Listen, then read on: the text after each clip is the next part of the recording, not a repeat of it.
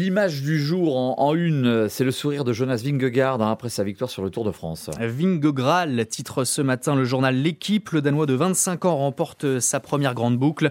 Énormément de monde hier soir sur les Champs-Élysées pour acclamer le maillot jaune et tous les coureurs. Le peloton du Tour de France qui a par ailleurs battu son record de vitesse, Hortense Crépin. Oui, plus de 42 km h en moyenne tout au long de ce tour.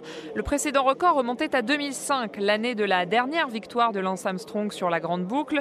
Alors, le chiffre interpelle forcément, mais pour Emmanuel Hubert, manager de l'équipe Arkea Samsic, l'explication est très simple. On est toujours parti avec un vent euh, assez favorable et un engouement euh, pour le début d'étape. Et on sait que chez les professionnels, à partir du moment où ça part vite, ça finit jamais doucement, ça finit toujours plus vite. Après, il y a aussi le matériel qui fait qu'il y a beaucoup de choses qui vont très très bien et ne euh, faut pas chercher plus loin. Un peloton qui a roulé à vive allure et ça dès le départ des étapes, que ce soit au Danemark, dans les Alpes ou dans les Pyrénées.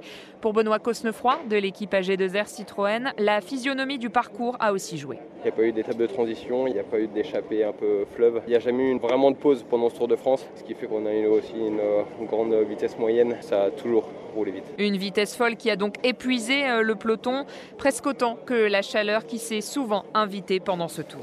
Hortense Crépin pour RTL.